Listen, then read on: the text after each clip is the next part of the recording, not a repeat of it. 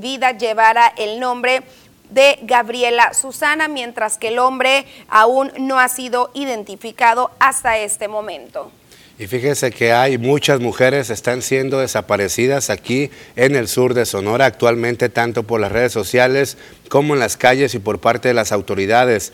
Es el caso de Cecilia Nicola Maya, quien presuntamente fue privada de su libertad durante la noche de ayer jueves en la colonia Las Fuentes, en Ciudad Obregón. Según información de familiares, la menor de 15 años de edad fue a una quinceñera junto a sus hermanas, hasta donde arribó un hombre a bordo de una moto y con un arma de fuego para llevársela a la fuerza y con amenazas. Desde dicho momento la comunicación se perdió con la menor, aseguró la madre de la joven, y se teme por su integridad al, atestiguar, según algunas personas, que el agresor se mantenía bajo los efectos de las drogas. Además, en otro hecho, a las 7 de la tarde de ayer jueves, la Fiscalía de Sonora informó sobre la activación del protocolo ALBA para dar con el paradero de Dulce Giovanna Garduño. Según familiares y amigos se habían sumado en su búsqueda, la joven de 18 años de edad salió a trabajar la medianoche del miércoles en una taquería ubicada en la petrolera donde abordó el taxi A07 en la central Taxi Amigo, pero no llegó a su casa. Esta mañana la Fiscalía informó sobre la desactivación de la alerta y la localización con vida de la joven y que se están emitiendo las entrevistas protocolarias. Y siguiendo con el tema de seguridad, que también tiene que ver con estos hechos lamentables que se están registrando, aparte de la desaparición de las mujeres aquí en el municipio de Cajeme, que recordemos no es el único caso, este de Guaymas que tuvo una conclusión positiva y este que hasta el momento no ha tenido una localización de esta pequeña de 15 años. Hay muchísimas más mujeres desde el 2018, un conteo de mil hombres y mujeres en calidad de desaparecidos, según la información de los diferentes colectivos de búsqueda búsqueda de personas y se espera que se le pueda poner un control y un alto de manera inmediata a esta lista tan lamentable. Y bueno, siguiendo con los hechos, también recordemos que Cajeme, Ciudad Obregón, el Valle del Yaqui y todos los puntos cardinales se han mantenido con diferentes hechos violentos, por lo cual desde hace tres días a la fecha se ha observado sobrevolando sobre los cielos de este municipio un helicóptero de la Guardia Nacional que ha mantenido a la población con bastante expectativa. Han estado subiendo algunos videos de eh, pues su hallazgo, de su observación a través de las diferentes redes sociales y se nos ha indicado que este sobrevuelo que se mantiene es parte de los operativos que se están realizando en la ciudad para inhibir los diferentes delitos, también para ahuyentar a los delincuentes que operan en la región, aunque hasta el momento no se han dado a conocer resultados oficiales por parte de dicha corporación, más que los que se nos presentan cada lunes y cada jueves ante el diálogo con Cajeme, con el alcalde. Y repito, la población pues se ha mantenido muy activa a través o a raíz de esta situación y de percatarse del sonido y por supuesto de este artefacto volando sobre los cielos y pues mucho se ha hecho hincapié que ni siquiera esto ha parado la violencia que más adelante le vamos a estar presentando.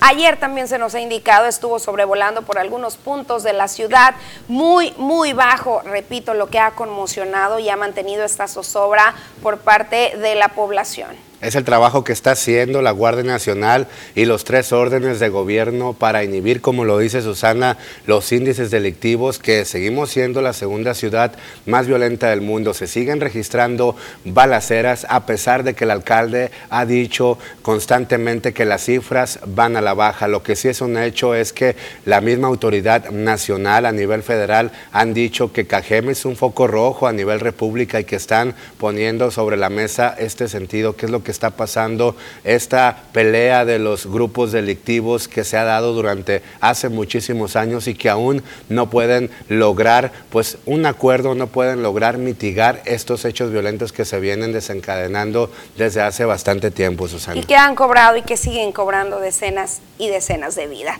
Más adelante toda la información policíaca. Mientras tanto, llegó el momento de hacer una pequeñísima pausa comercial.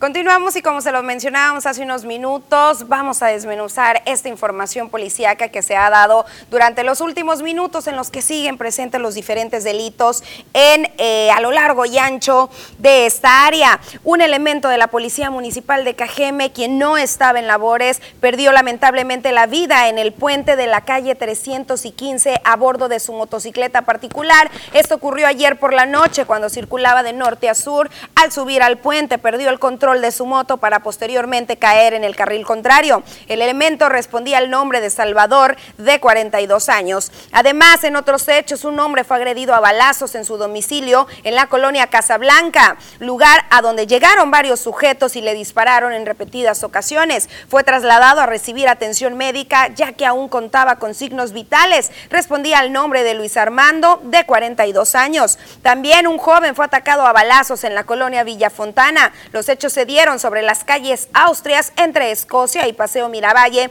a eso de las 17 horas del jueves. El lesionado responde al nombre de José Carlos, de 32 años de edad. Tras un llamado anónimo, también el colectivo de guerreras buscadoras localizó un cuerpo en un predio cercano a la colonia Villa Aurora. Hasta el momento no se ha conocido el sexo de la persona localizada, por lo tanto fue asegurado por la Fiscalía para las debidas investigaciones. También dentro de, dentro de un eh, yunque de autos quedó un hombre sin vida luego de ser atacado a balazos. También en hechos la tarde de ayer, los hechos sobre la calle Plan de Ayala y Francisco Villa en la colonia Luis Echeverría. Ahí la persona que quedó sin vida fue identificada como Carlos Israel, de 30 años, conocido como el Manri.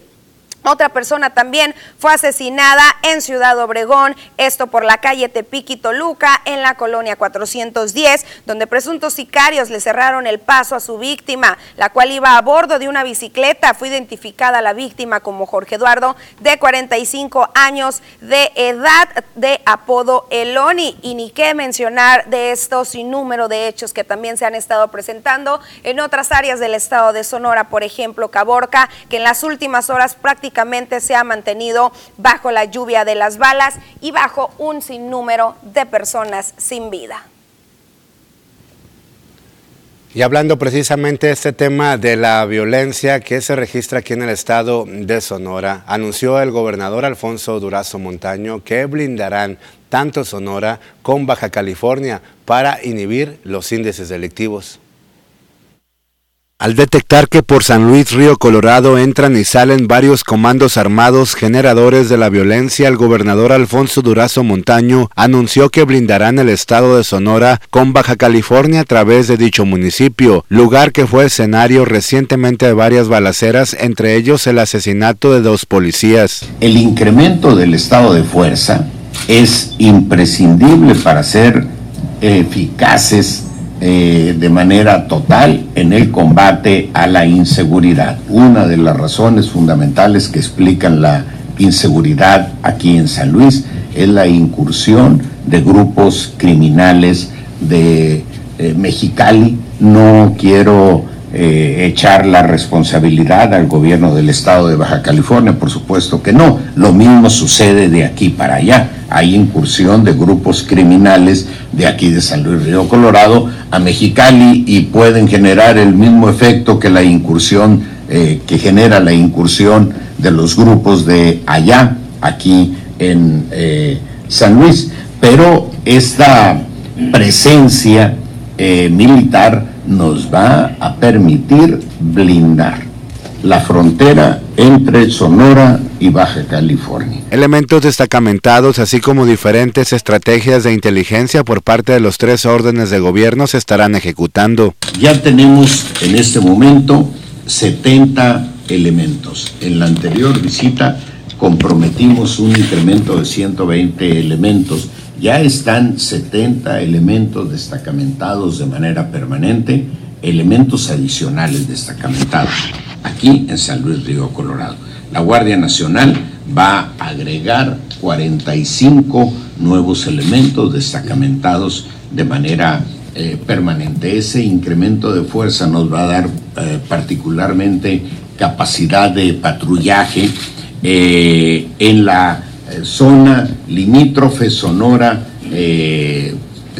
Baja California. Hablar de blindaje es, eh, es complejo, eh, es complejo, porque los, ya los criminales no se mueven como históricamente sucedía, aunque veamos algunos,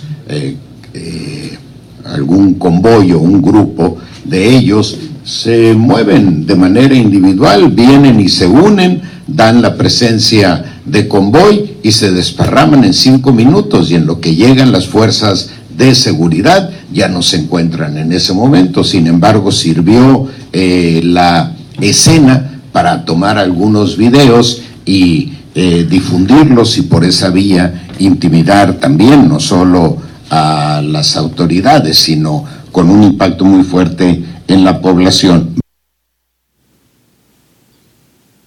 Durante esta reunión, donde ya observó que estaba presente también la fiscal general de justicia del Estado, se abordó un tema que cada vez que sucede conmociona a la población y es el abandono o la colocación de las mejor conocidas como narcomantas que han sido muy comunes en el área de Guaymas, en el área de Cajeme, también por acá en Caborca, también en Agua Prieta, también en San Luis Río Colorado, a las cuales llamó a no caer justamente en el objetivo para el cual están hechas por parte de los grupos delincuenciales del crimen organizado, que son justamente para crear pánico entre la población. El tema de las mantas es un tema muy debatible, a veces tienen información, a veces tienen propaganda. Que les interesa eh, eh, difundir datos que les interesan difundir a los propios grupos criminales, así sea una, así sean datos falsos. Es responsabilidad de la autoridad realizar las investigaciones para ver si tiene algún elemento de veracidad esa manta. En relación a las mantas, como lo comentó el señor gobernador, cada, cada manta de la cual tenemos conocimiento también es este producto de análisis desde la escritura, la forma, este, y obviamente nos genera en un momento dado, si lo podemos tomar en cuenta como, como información de inteligencia o es información que un grupo delictivo quiere utilizar sobre el otro grupo con el que pudiera estar en una disputa o si representa un riesgo o no. Todo ello es, por supuesto, analizado Igualmente la información que pudiera en un momento dado este, generarse en fuentes abiertas o fuentes cerradas.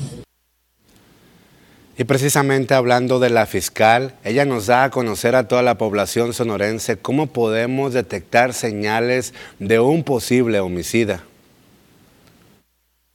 La Fiscalía General de Justicia del Estado de Sonora da a conocer cuáles son las características del potencial homicida o golpeador de niños y mujeres, aseguró la fiscal Claudia Indira Contreras Córdoba. Hay algunas personas que, tienen muy, muy poca tolerancia ante el llanto de una, de una niña o un niño o cualquier persona y se empiezan a irritar sobremanera cuando escuchan llorar a una niña y un niño y eso lo debemos de saber Debemos de saber que nos suceda eso ante un llanto de un niño porque es el preámbulo de perder la paciencia y empezar a golpear, a lesionar eh, a niñas, niños o incluso a mujeres.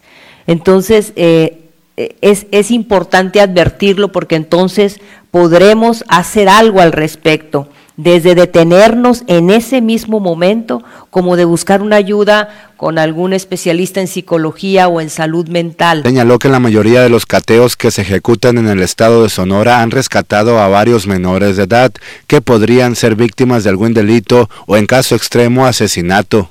Son puestos a disposición de la Procuraduría de la Defensa del Menor para buscarles un entorno más seguro y mejor poder incidir en estos, en estos niños o nuevas generaciones. Es parte del trabajo que realiza Fiscalía en ese sentido.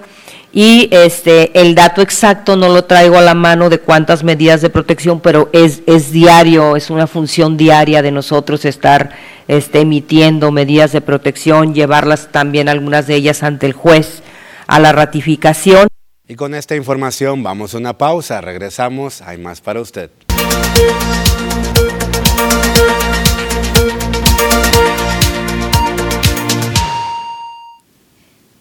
Continuamos en la segunda edición de las noticias por si vas encendiendo tu televisor o te vas conectando a través del portal de Facebook Las Noticias TVP y es momento de conocer todos los detalles del clima con Diana Zambrano.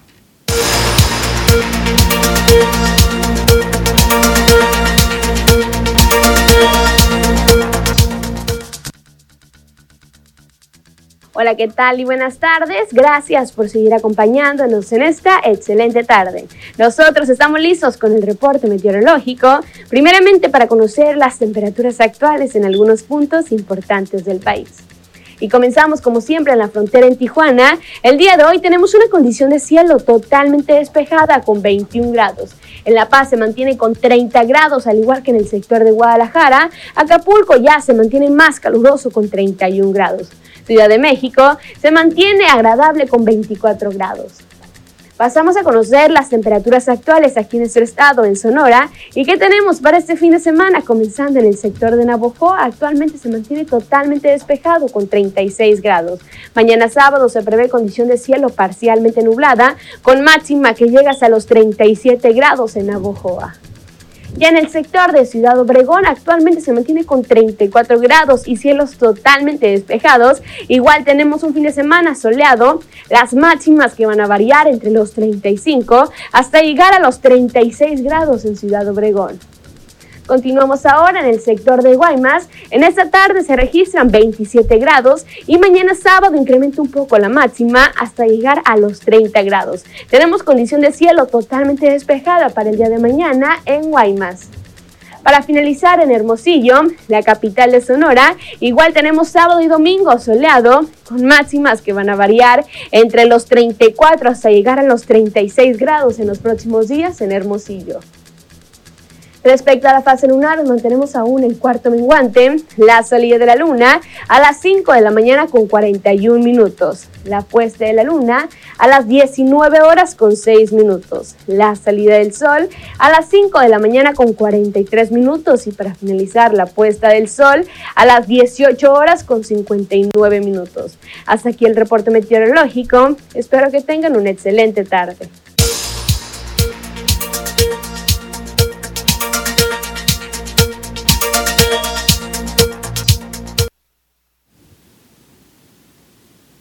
Así los detalles del clima con Diana Zambrano. Y bueno, ya estamos muy al pendientes de todos sus mensajes. Muchísimas gracias por mantenerse en contacto con nosotros. Por acá, pues siguen y siguen y siguen los reportes, eh, las quejas de las problemáticas en diferentes colonias. Por acá nos dicen, lo estoy volviendo a mandar y lo voy a seguir mandando hasta que vengan a terminar.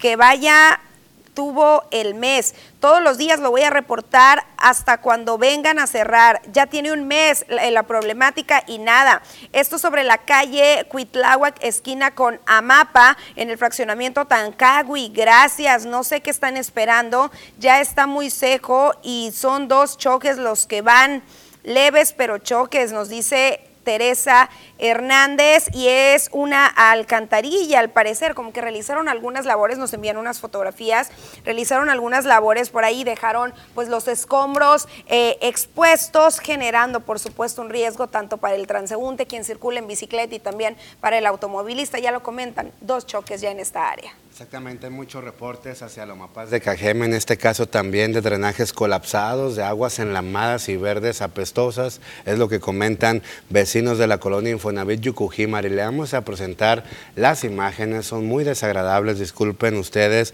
por la calle Wiribis entre Bacatete y Vicam, colonia Infonavit Yucujimari tienen más de seis meses sin arreglar y es un mal olor en el día. Por esa calle precisamente hay personas con cáncer y diferentes enfermedades y se les complica la situación a raíz de vivir en medio de estas calles de la agua verde y enlamada que eh, genera muchos malos olores. Ojalá el Omapaz sacuda esta tarde o el día de mañana.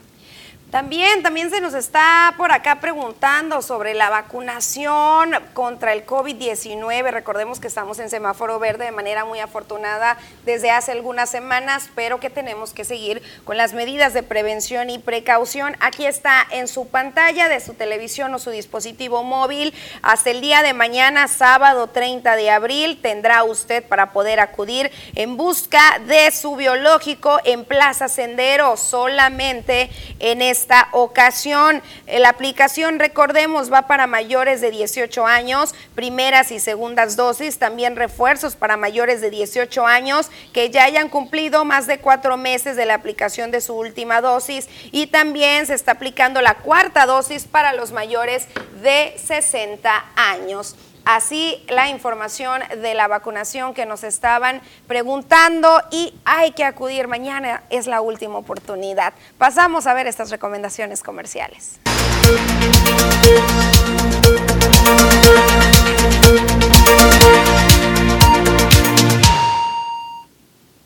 Continuamos y como lo hemos platicado desde un inicio, estamos ya en las vísperas prácticamente de la conmemoración del 30 de abril o del Día del Niño. Y justamente tenemos invitados, no podíamos dejar pasar esta ocasión para platicar con esta pequeñita Andrea Palma, que el día de ayer estuvo dentro del Cabildo Infantil presidiendo como alcaldesa. Bienvenida. Muchas gracias. Platícanos un poquito en qué, de qué se trató este evento, cómo te sentiste, cuéntanos todo lo que viviste el día de ayer por acá en el Cabildo. Pues se trató sobre un exhorto que hicimos los niños, regidores, síndico, secretario y yo, alcaldesa municipal, eh, que era sobre las escuelas en pandemia, que nosotros teníamos, nosotros queremos regresar 100% presencial en las escuelas.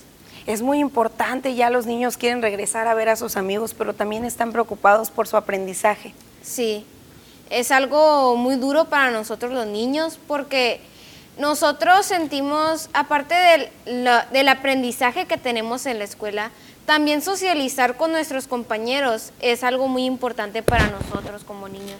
Claro. Eh, Andrea, em, ¿cuánto tiempo te llevó el proceso para poder llegar al Cabildo? Para todos los que nos están viendo, este es un programa que año con año se da. Antes eh, de la pandemia se hacía una preparación a través de algunos exámenes. ¿Cómo viviste todo este proceso y cómo te animaste a decir, yo quiero participar o quién, cómo estuvo esto? ¿La maestra te dijo, tus papás? Pues eh, la maestra un día llegó a la escuela yo iba a presencial, ahorita sigo en presencial. Eh, llegó un día y nos hizo una convocatoria a todos los de presencial que si quienes querían participar en Cabildo y yo dije que yo quería porque mis papás me dijeron que todas las decisiones que yo tomara ellos me iban a apoyar, hasta como lo están haciendo hasta ahorita. Luego se hizo una interna para saber quién iba a representar a la escuela a nivel zona eh, eh, fue en medio de un, de un, examen oral que se hizo eh, y luego de una oratoria. y yo pasé las dos y ya quedé como propietario para nivel zona.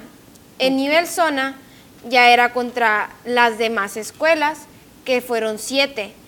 y ya, primero fue un, la oratoria y luego se hizo el examen, era escrito y los, los que, el que tenía, la persona que tenía mayor puntaje era 50 y 50. La persona que tenía mayor puntaje iba a representar a la zona y yo fui la del puntaje más alto en oratoria y en examen.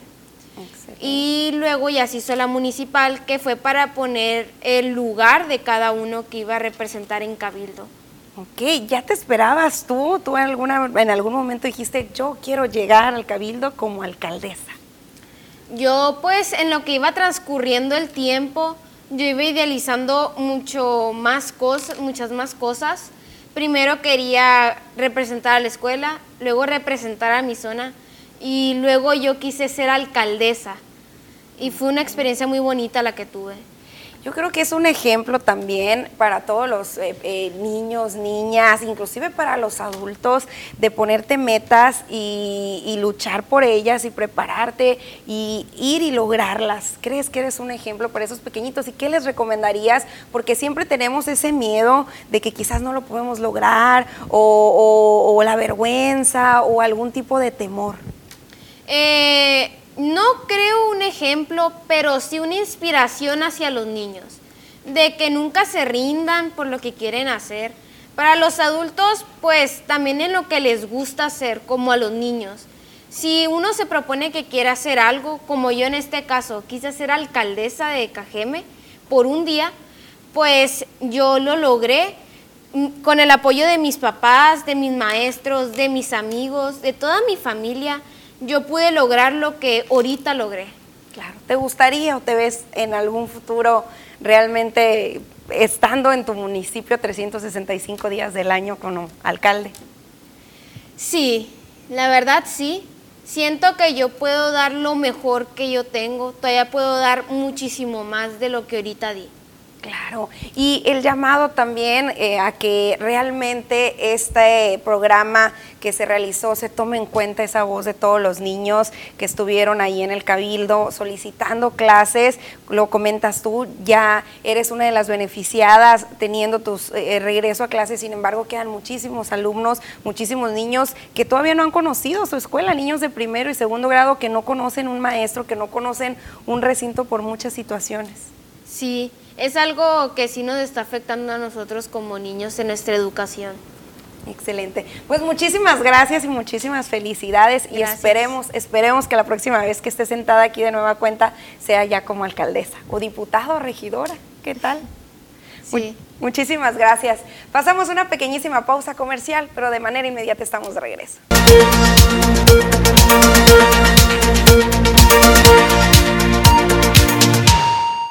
Ya estamos en la recta final. Son los últimos días para que seas el ganador de una lujosa residencia en Hermosillo, Sonora, totalmente amueblada, decorada y refrigerada, en La Coruña Residencial, con un valor de casi 7 millones de pesos. Este es el primer premio del sorteo de la Universidad de Sonora. Recuerda, son 50 premios en total para ti. Hoy estaremos con boletos y grandes promociones hasta las 6 de la tarde en la Miguel Alemán y Galeana, frente a Ley. En la compra de tu boleto de la suerte te llevas increíbles souvenirs. Aceptamos pagos con tarjeta. Te esperamos. La oportunidad de ganar ya está cerca. El sorteo de la Universidad de Sonora este 6 de mayo tiene las llaves.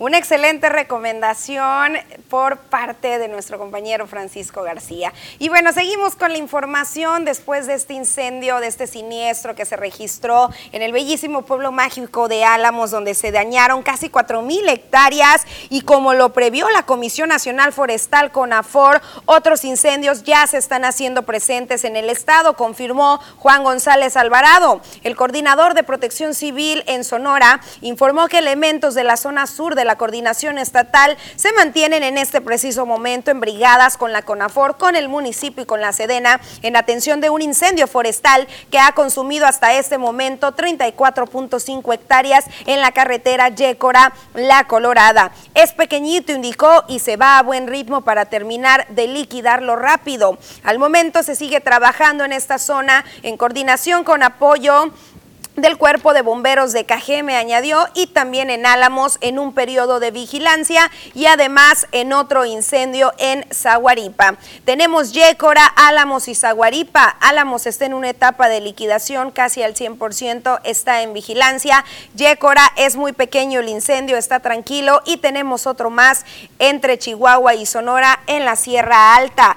Concluyó. Muy bien, positivas, ¿verdad? Estas acciones que están haciendo las autoridades. Vamos a cambiar de tema lo que está anunciando el gobernador Alfonso Durazo Montaño, y es que asegura han recuperado alrededor de 200 millones de pesos del cobro que se le están haciendo a los casinos a través de los impuestos correctamente. Lamentó que los anteriores gobiernos les condonaron este cobro a este giro de empresas que tienen la manera de pagar. Dijo que hay más negocios además de los casinos que están en la mira por lo pronto, este dinero que se recupera será destinado para brindar becas a los estudiantes sonorenses. Ejemplo, los casinos eh, pagaron el año pasado 200 millones de pesos en total. El mes de enero ya pagaron 80 millones. Una gran diferencia. Y vamos a seguir revisando.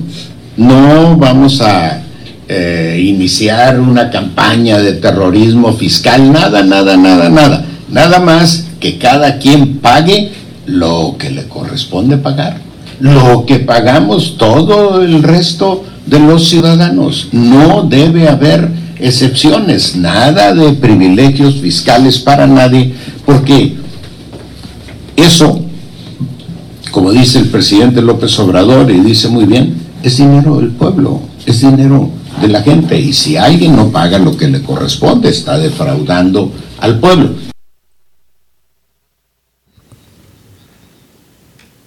Después de esta información es momento de comenzar a ponerle el dedo a esas autoridades que están haciendo caso omiso a las peticiones de la población. Y por acá tenemos bastantes. Por acá se están reportando con nosotros y nos dicen buenas tardes para reportar laguna de aguas negras en el fraccionamiento Los Patios en la calle Traspatio número 718 entre Barda y Cerco. Está justo frente de mi casa y si se prende el aire acondicionado se filtran los olores. El 30 de marzo vinieron y duró ocho días seco nada más. Y a quien corresponda vengan a fumigar, hay muchos moscos, esperamos que nos ayuden. Alejandra Urias es quien se recomunica con nosotros. Ya mandé WhatsApp y video y de todo a las autoridades correspondientes y siguen sin hacerme caso, es lo que nos comentan. Y también nos dicen buenas tardes para reportar una lámpara fundida en la calle Tlaxcala, número 460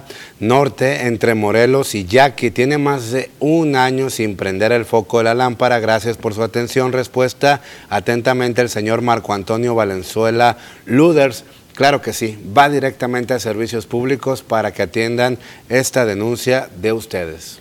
También por acá se están comunicando y nos dice Ramón García, si el director de Omapaz tuviera este problema enfrente de su casa, al instante lo arreglarían, pero al ciudadano lo ignoran, que no se les olvide que por nosotros están donde están, que atiendan y den solución a los problemas de la ciudad. Y si no pueden, que le pidan ayuda a Guaymas o Navojoa. Ocupamos que vengan a destapar el drenaje desde hace dos meses por la calle Eduardo eh, Villa y Carlos M. Calleja es lo que nos comentan y pues eh, se le va a solicitar ayuda a Navojoa si están también en complicaciones severas, quizás pudiera hasta decir que peores que en el municipio de Cajeme, casi la mitad de Navojoa se mantiene sin el servicio de agua potable en este momento. Exactamente, y le acabamos de mandar a producción una fotografía para que la ponga y de verdad vean ustedes las condiciones en las que se encuentran. Nos dicen por acá, buenas tardes al grupo de TVP para solicitarles el apoyo, ya que nuevamente tenemos más de dos años el tamponamiento del drenaje, ya que Omapaz no ha querido realizar una inspección en la calle y a su vez una reparación definitiva. Ya es mucho, dice, vamos a las oficinas y nos más nos dan el avionazo, que están eh, trabajando más, sin embargo, no se ve en la realidad. Es otro, aquí le dejamos la fotografía para que el Omapaz de Cajeme acuda. Esto es en la calle Traspatio, esquina con Barda, fraccionamiento Los Patios, y el número de folio es 659234. Son varios vecinos que están reportando pues esta fuga de agua. Ahorita Susana también leyó un comentario de un vecino y nos llega otro mensaje. Ahí está la inconformidad, ya no aguantan una laguna de aguas verdes y de verdad es muy desagradable vivir en esas condiciones allá en la colonia Los Patios. Vamos a una pausa, regresamos.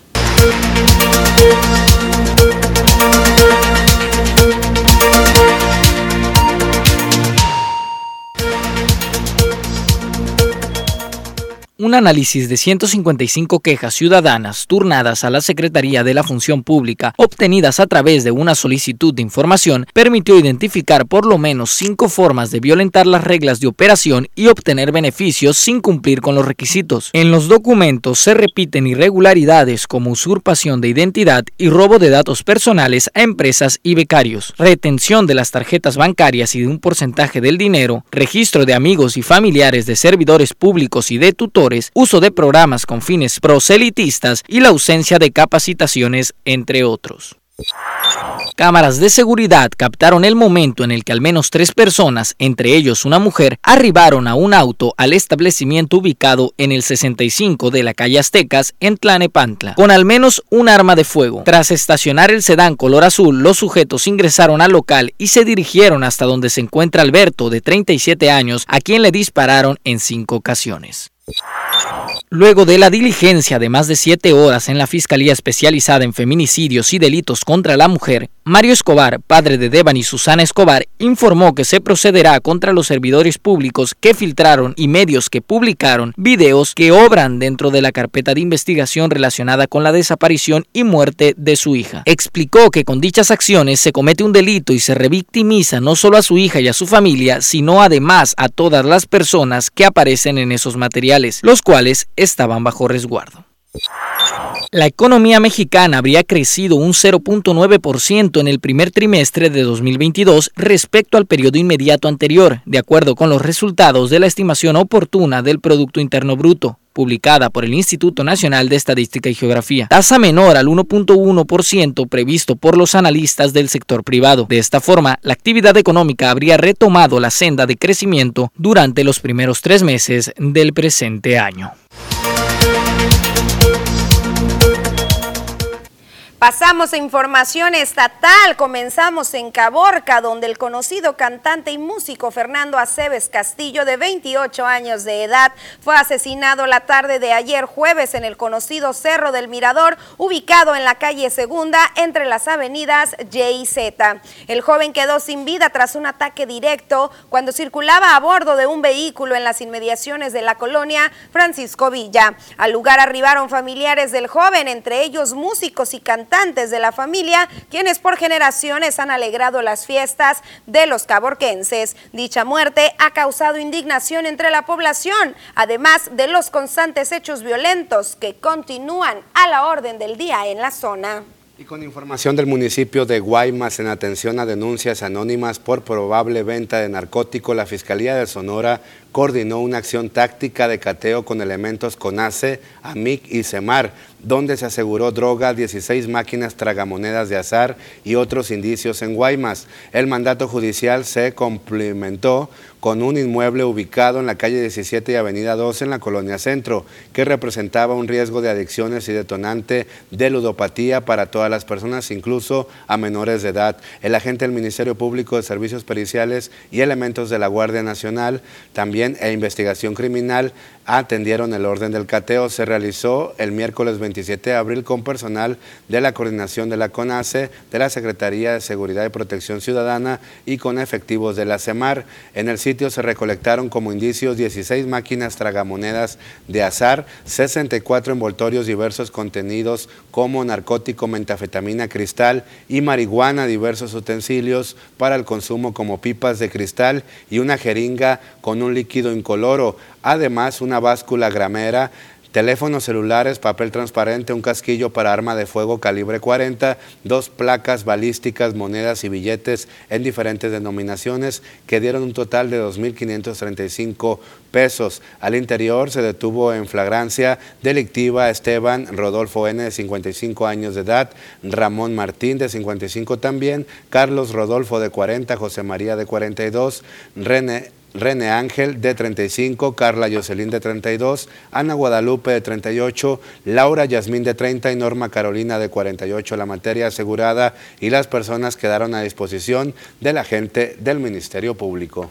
Pasamos a los municipios del río Sonora, donde autoridades de la Secretaría de Salud se mantienen supervisando los avances del plan de fortalecimiento al primer nivel de atención de los centros de salud rurales de los municipios. El secretario de Salud, José Luis Salomía Segarra, acompañado de la doctora Gabriela del Carmen Nucamendi Cervantes, subsecretaria de los Servicios de Salud, detalló que en este recorrido se verificaron las capacidades instaladas en materia de atención médica, así como una revisión del avance del plan en su primer componente, remodelación e infraestructura. Recordó que este plan se contempla el, el rescate del 100% de los centros de salud urbanos y rurales en una primera etapa para posteriormente rescatar el resto de las unidades antes de concluir el sexenio haciendo una visita, en este caso o el día de hoy, a varios de los centros de salud rurales de la región de la cuenca del río eh, Sonora.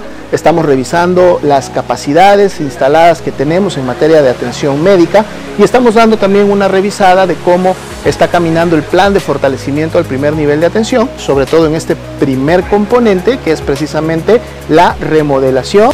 El segundo componente que vendrá ya enseguida es precisamente el del equipamiento, que el recurso humano, los profesionales de la salud y la población cuenten con el instrumental, cuenten con el mobiliario y con todo el equipo médico que se requiere para brindar los servicios de salud. Estamos viniendo directamente a ver los centros, estamos hablando con sus directoras, con sus directores, con el personal que está operando, con los auxiliares, con los promotores, con las personas que están en el día a día dando la atención para que de ellos mismos podamos recibir la información de qué está pendiente, qué falta qué es lo que se necesita y entonces podamos estar dando pasos firmes realmente en la reconstrucción del sistema estatal eh, de salud. Y ahora vamos a la noticia internacional. Estamos haciendo una visita. Luego de que el presidente ruso Vladimir Putin amenazara con utilizar su arsenal de armas nucleares contra cualquier país que interfiera en la guerra entre Rusia y Ucrania, el mandatario estadounidense Joe Biden respondió que Estamos preparados para cualquier cosa que hagan. En declaraciones a periodistas desde la Casa Blanca, Biden dijo que nadie debería hacer comentarios ociosos sobre el uso de armas nucleares o la posibilidad de que sea necesario usarlas. Se trata, dijo el presidente, de una retórica de irresponsabilidad. La capital de Ucrania fue blanco este jueves de bombardeos rusos durante la visita del secretario general de la ONU, Antonio Guterres, informaron periodistas de la AFP. Los reporteros vieron un edificio en llamas en el área bombardeada en los primeros ataques rusos contra Kiev desde mediados de abril. La Unión Europea advirtió que no cederá al chantaje de Rusia luego de que cortara el suministro de gas a Polonia y Bulgaria por no pagar en rublos y amenazaron con hacer lo propio con otros países. La nueva estrategia fue aplicada un día después de que Estados Unidos y otros aliados de Occidente prometieron enviar más armas y más poderosas a Ucrania. A la larga, podría obligar a las naciones sancionadas a racionar el gas en otro golpe a las economías que sufren la inflación.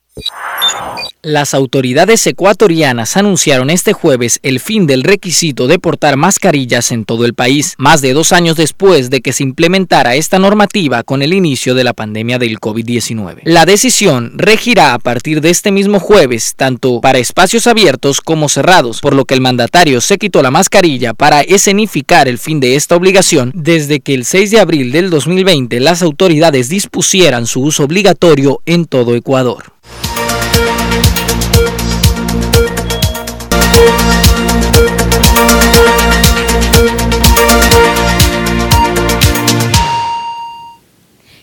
Momento más esperado por los amantes de los deportes. Alfonso Insunza ya está listo para presentarnos todos los detalles al respecto. Muy buenas tardes, amigo. ¿Cómo estás? Sobre todo que hay un tema interesante del front tenis aquí en Sonora. Exactamente, ¿no? Unos eh, frontenistas sonorenses ponen el estado de Sonora en lo más alto en un eh, torneo regional en Durango y esto les da el pase al torneo nacional a celebrarse en el mes de junio en Ensenada, Baja California. Y la noticia lamentable de Trevor Bauer, lanzador del equipo de los Dodgers de Los Ángeles, que lo acaban de suspender por 324 juegos, dos temporadas en total y tal parece que hasta ahí va a quedar la carrera de, Trevor Bauer dentro del béisbol de las grandes ligas. Con esta y mucha más información la tenemos para ustedes en esta tarde. Comenzamos.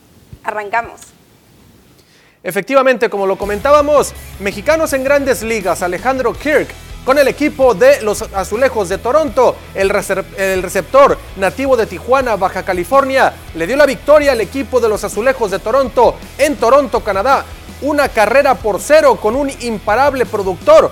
La única carrera del encuentro, ahí llegaba al Pentágono el corredor con ese imparable, después conectó otro, pero el más importante fue el primero allá en el Rogers Center, la casa del equipo de los Azulejos de Toronto.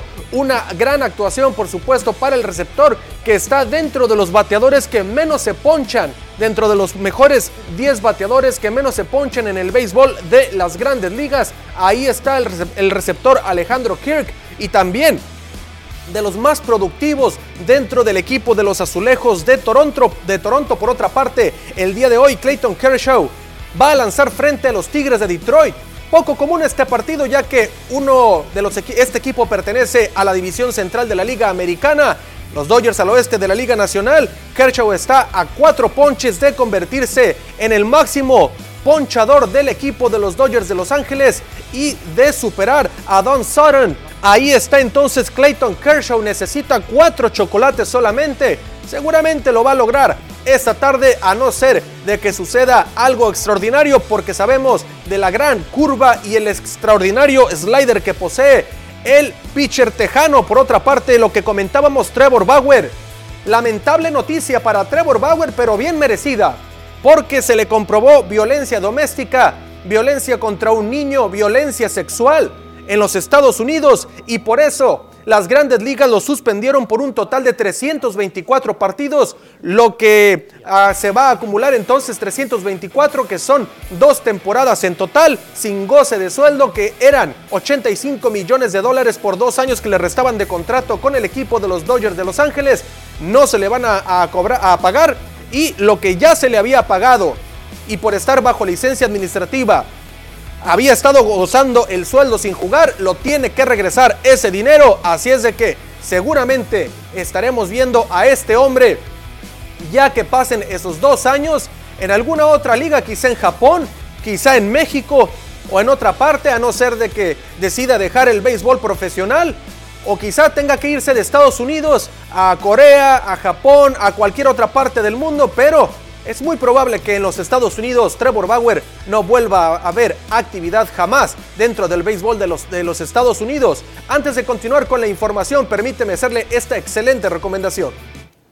¿Qué creen? Este Día del Niño, Carl's Jr. trae una super oferta para consentir a los más pequeños de la casa, ya que ellos son nuestras grandes estrellas. Es muy fácil. Asiste este 30 de abril a tu sucursal favorita y al momento de comprar tu combo preferido, pide una hamburguesa infantil con queso o seis estrellas de pollo totalmente gratis. Solo debes solicitarlo o mencionarlo al momento de ordenar. No lo olvides, tenía que ser Carl Jr. Continuamos con información. Los frontenistas sonorenses que estuvieron eh, eh, allá en Durango en el torneo regional, vaya que dieron de qué hablar y es que por ahí estuvieron Jesús Félix y Ángel Grejo, que consiguieron los más altos puntajes para irse a Ensenada, Baja California, al Nacional. También en la modalidad de parejas estuvieron en la rama femenil por ahí estuvo Brenda Vanessa Leal Luna, que conquistó el primer lugar en individual y también en parejas. Así es de que todos estos frontenistas sonorenses están listos para viajar a Ensenada, Baja California para el mes de junio, por supuesto para el torneo nacional. Siguen abriéndose puertas para cosas más interesantes. Por otra parte, el día de hoy, en punto de las 7.5 de la tarde, el Mazatlán Fútbol Club estará recibiendo a la Franja del Puebla del Arcamón y compañía, intentando quedarse con la victoria. Viene de una buena racha el equipo de Gabriel Caballero, buscando los tres puntos y obviamente buscar también el no pagar la multa a la Federación Mexicana de Fútbol, esa multa que evitaría en ese caso el descenso. Acuérdense que no hay descenso, pero bueno, sí hay una multa y fuerte de más de 30 millones de pesos. Por otra parte, el Chiverío, las Chivas Rayadas del Guadalajara, el día de hoy también jugarán frente al equipo de el Necaxa. El Necaxa entonces, dos equipos que llegan en buen momento después de las tres victorias en forma consecutiva de Chivas. El buen momento que vive el equipo de el Jimmy Lozano. Vamos a ver un gran partido el día de hoy. Así es de que estaremos pendientes de los resultados en la Liga MX para los dos partidos del día de hoy. Por otra parte, Cimarrones Fútbol Club y el equipo de Alebrijes de Oaxaca habían jugado la ida de los cuartos de final en el ascenso, pero en la Liga Expansión más bien. Sin embargo, el equipo de Alebrijes de Oaxaca incurrió en una alineación indebida y por eso el conjunto de Cimarrones se lleva entonces la victoria por forfeit, un gol por cero. Entonces en la vuelta estaremos eh, viendo un partido bastante cerrado porque así estará el marcador global a favor del equipo sonorense 1 por 0 y Alebrijes de Oaxaca a tratar de revertir esa situación. Ahí está el comunicado oficial en el cual el equipo sonorense da a conocer entonces que llevan la ventaja para el juego de vuelta. Vamos a ver si Oaxaca puede revertir esta situación con el gran fútbol que han manejado hasta el momento o si el equipo de Cimarrones logra echarse atrás y jugar al contragolpe, conseguir por ahí un gol y por supuesto dar el golpe de autoridad al equipo de Oaxaca para dejarlo fuera y meterse a las semifinales de la Liga Expansión MX. Hasta aquí la información compañeros, regresamos con ustedes a las noticias. Muchísimas gracias por seguir en sintonía de las noticias TVP. Vamos a mostrarle una información interesante sobre los alcohólicos anónimos aquí en el municipio. Los 77 grupos integrados por más de 705 miembros, 90% hombres, celebrarán este domingo la llegada del mensaje de Alcohólicos Anónimos a Cajeme. Destacó el señor Jesús, el delegado de la zona sur de la Central Mexicana de Servicios Generales de AA, recordó que fue un 30 de abril de el año de 1972, cuando se aperturó el primer grupo de ayuda para quien contaba con la enfermedad en esta ciudad y 50 años después siguen salvando vidas. En base a lo que el CONADIC reporta, la Comisión Nacional de, contra las Adicciones, cuando dice que son muy altos los índices de alcoholismo eh, en los jóvenes y en personas adultas, eh, no respeta el alcoholismo, edad, sexo, religión, partido político, y desde las 8 horas la comunidad comenzará con sus actividades a través de tres mesas de trabajo y la difusión del mensaje, dijo Julio, coordinador de oficina intergrupal, con las que se reforzará el que realmente llegue a quien deba llegar. Que se están salvando las vidas. Y cuando se salva una vida de un alcohólico, automáticamente se salva toda la familia, no es nada mala del alcohólico, por eso es importante celebrar estos 50 años que tenemos aquí en Cajeme.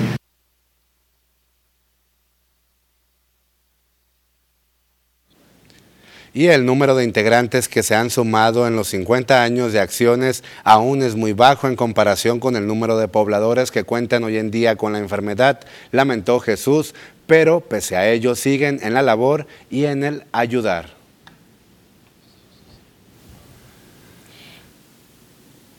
En más información del tema turístico y también del gobernador del estado de Sonora que se ha mantenido con bastante actividad durante los últimos días. Indicó que con pleno respeto al medio ambiente y a sus recursos naturales, el turismo será la vocación de la región del Alto Golfo de California, detonando la economía en cada una de las comunidades con beneficio directo para su población. Esto lo aseveró Alfonso Durazo Montaño al participar en la primera sesión ordinaria del grupo Grupo Intergubernamental sobre la Sustentabilidad del Alto Golfo de California. Ahí Destacó las virtudes de la región en materia turística y cómo pueden ser aprovechadas para atraer visitantes nacionales e internacionales. Creo que el turismo va a ser finalmente la vocación de esta región. Yo digo que en el caso de Sonora, que tiene 1.207 kilómetros de litoral, una cosa similar a Baja California, Baja Sur, un poco menos Sinaloa, me he propuesto como objetivo convertir al turismo en una de las vertientes fundamentales del ingreso de las familias sonorenses y he dicho que el turismo tiene capacidad óptimamente aprovechado para permitirnos vivir en una dignísima clase media, indicó, al igual que otras zonas del mundo que tienen un potencial económico importante a partir del aprovechamiento de la riqueza natural en el Alto Golfo de California, se pueden conjuntar los atractivos de cada uno de los estados, dijo, desarrollando para esto infraestructura que detone el potencial. Marina del Pilar Ávila Olmedo, gobernadora de Baja California, también estuvo presente en esta reunión y resaltó el trabajo interinstitucional para lograr que el Alto Golfo de California sea un referente de desarrollo turístico sustentable mediante la expedición de permisos de pesca deportiva, principalmente de Totoaba, respaldando en vigilancia con alta tecnología para evitar la práctica ilegal de esta actividad y cuidando, claro, el bienestar de quienes mantienen la pesca como su principal sustento. Pasamos una pequeñísima pausa comercial y regresamos. Continuamos y con uno de los momentos que más me gustan de este espacio de noticias, por supuesto, aparte de estar en comunicación con usted, pero es esta sección de Ponle el 10, donde destacamos las acciones bonitas para nuestra comunidad. Y en esta ocasión este 10 se lo queremos poner a Ángel Gabriel Stevie Basaves Gutiérrez, de 10 años de edad, quien el día de ayer cumplió su sueño de ser comisario de seguridad pública. Estuvo acompañado por el jefe de la Policía Preventiva y Tránsito Municipal, Claudio Cruz Hernández, y Ángel Gabriel realizó un recorrido por las distintas áreas del edificio de la Secretaría, donde se encargó de inspeccionar el trabajo que los elementos en activo y sus administrativos realizan a favor de las y los ciudadanos. Al tomar posesión de su cargo, se encargó de idear en su oficina nuevas estrategias para mejorar el servicio que brinda la Policía Municipal. Asimismo, externó a las y los policías su aprecio y admiración y les agradeció su empeño, eficiencia y valentía por salvaguardar a la sociedad. También el pequeñito David Adair Torres Reyes, de 14 años, participó ayer como presidente del voluntariado de DIF Cajeme y pasó un día muy emotivo conociendo las actividades que realizan dentro de esta dependencia. Hoy estos dos pequeñitos, pero también no podemos dejar de lado a los más de 20 pequeños que estuvieron conformando el Cabildo Infantil el día de ayer y que trajeron muy buenas propuestas. No podemos dejar de colocarles este grandísimo 10. Hablando precisamente de eso, Susana, fíjate que dicen una felicitación para el niño Nicolás Angulo Corona de la Escuela Primaria Federal Club 2030 de la Colonia Cortinas por ser niño diputado en el Cabildo el día de ayer. Felicidades, Nicolás Jorge. Muchas felicidades de verdad. Y fíjate, también le vamos a poner un 10 al Consejo Coordinador de Mujeres Empresarias Capítulo Sonora, en especial a la señora María Eugenia García Ruiz y a todas las integrantes de este consejo que día con día pues están buscando la manera de ayudar a la sociedad cajemense, en especial a las mujeres privadas de la libertad que se encuentran ahí en el Cerezo de Ciudad Obregón, quienes recaudaron bastantes víveres que los vemos ahí en pantalla allá para estas personas que lamentablemente por alguna otra razón fueron privadas de la libertad. Muchas felicidades y le ponemos un 10 al Consejo Coordinador de Mujeres Empresarias. Por supuesto que nos sumamos a este 10, un consejo muy, muy activo. Y se nos está acabando el tiempo, pero también queremos informarles que se nos indica que Nicole Amaya, a quien platicábamos hace unos momentos, esta menor de 15 años que ayer fue privada de su libertad presuntamente por una persona con un arma de fuego en una motocicleta, ya está de regreso con su familia, asegura la mamá, no es una situación de que la pequeña se fue con el novio ni muchísimo menos y que ya están ante las autoridades realizando las denuncias correspondientes. Enhorabuena, qué bueno que ya está sana y salva. Y Susi, hemos llegado al final de este espacio informativo. Que tengan un excelente fin de semana, cuídense mucho, los queremos ver el lunes de nueva cuenta a través de tu televisor o de tu dispositivo móvil. Nos vemos pase un excelente, pero excelente fin de semana.